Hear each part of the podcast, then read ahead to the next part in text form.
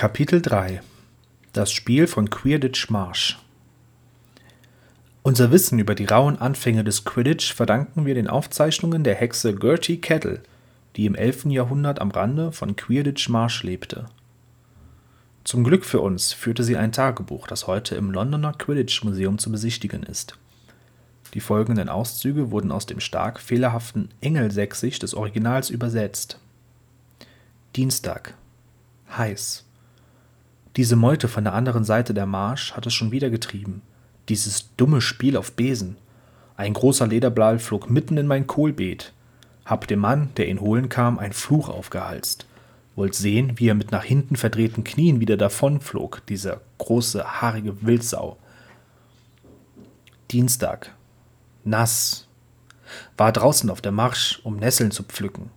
Die Besentrottel waren schon wieder am Spielen versteckte mich hinter einem Stein und sah ihnen eine Weile zu. Sie haben einen neuen Ball. Den werfen sie sich gegenseitig zu und dann in die Bäume zu beiden Seiten der Marsch, wo er sich in den Ästen verfangen soll. Sinnloser Unfug. Dienstag. Windig. Greenock kam auf einen Nesseltee vorbei, dann meinte sie, ob ich nicht mit nach draußen kommen wolle, da wäre was ganz Aufregendes zu sehen.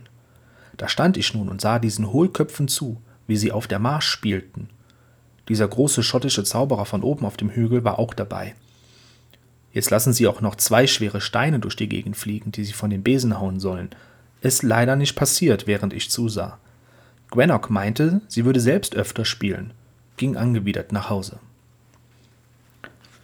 Diese Tagebucheintragungen sagen uns viel mehr, als Gertie Kettle geahnt haben konnte, ganz abgesehen von dem Umstand, dass sie nur den Namen eines einzigen Wochentags kannte. Zunächst also war der Ball, der in ihrem Kohl landete, aus Leder, wie der moderne Quaffel. Die luftgefüllte Blase, die in anderen Besenspielen dieser Zeit benutzt wurde, war natürlich kaum mit Genauigkeit zu werfen, besonders bei windigem Wetter. Zweitens offenbart uns Gertie, dass die Männer den Quaffel in die Bäume zu beiden Seiten der Marsch warfen, wo er sich verfangen sollte, offenbar eine frühe Form des Toreschießens. Drittens gewährte sie uns einen kurzen Blick auf die Vorläufer der Klatscher, Höchst interessant ist, dass ein großer schottischer Zauberer dabei war. War er vielleicht ein Spieler? War es seine Idee, die schweren Steine zu verhexen, damit sie auf gefährliche Weise kreuz und quer über das Spielfeld schossen, wie die Felsbrocken im Spiel aus seiner Heimat? Erst ein Jahrhundert später finden wir erneut einen Hinweis auf den Sport von Quidditch Marsch als der Zauberer Goodwin Kneen die Feder zur Hand nahm und an seinen norwegischen Vetter Olaf schrieb. Kneen lebte in Yorkshire, ein Beleg dafür, wie schnell sich der von Gertie Kettle erstmals beschriebene Sport in ganz Britannien ausgebreitet hatte. Kneens Brief wird im Archiv des norwegischen Zaubereiministeriums verwahrt. Lieber Olaf, wie geht es dir? Mir selbst geht es gut, doch Gunhilde hat einen Anflug von Drachenblattern. Letzten Samstagabend genossen wir eine schwungvolle Partie Quidditch, obwohl die arme Gunhilde als Fängerin ausfiel und wir statt ihrer Radulf den Schmied nehmen mussten. Die Mannschaft aus Ilkley spielte gut, doch konnte uns nicht das Wasser reichen. Hatten wir doch den ganzen Monat eifrig trainiert und trafen 42 Mal. Radulf bekam einen Bladder an den Kopf, weil der gute Ugger nicht schnell genug mit dem Knüppel war. Mit den neuen Zielfässern machten wir gute Erfahrungen. Drei Fässer auf Stelzen zu beiden Seiten. Una, die Schankwirtin, hat sie uns geschenkt. Sie hat uns auch die ganze Nacht mit Met freigehalten, weil wir gewonnen haben. Gunhilda war ein wenig verärgert, weil ich so spät nach Hause kam.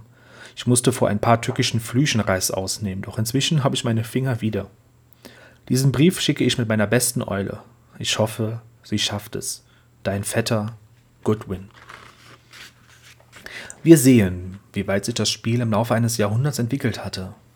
Goodwins Gattin sollte eigentlich Fänger spielen, vermutlich der alte Ausdruck für Jäger. Der Bladder, zweifellos der altenglische Begriff für Klatscher, der Radolf den Schmied traf, sollte von Uga abgewehrt werden, der offenbar den Treiber spielte, da er ja einen Knüppel trug. Nicht mehr Bäume dienen jetzt als Tore, sondern Fässer auf Stelzen. Noch fehlte jedoch ein wichtiges Element des Spiels: der goldene Schnatz. Erst Mitte des 13. Jahrhunderts kam der vierte Quidditch-Ball hinzu, und dies auf recht merkwürdige Art und Weise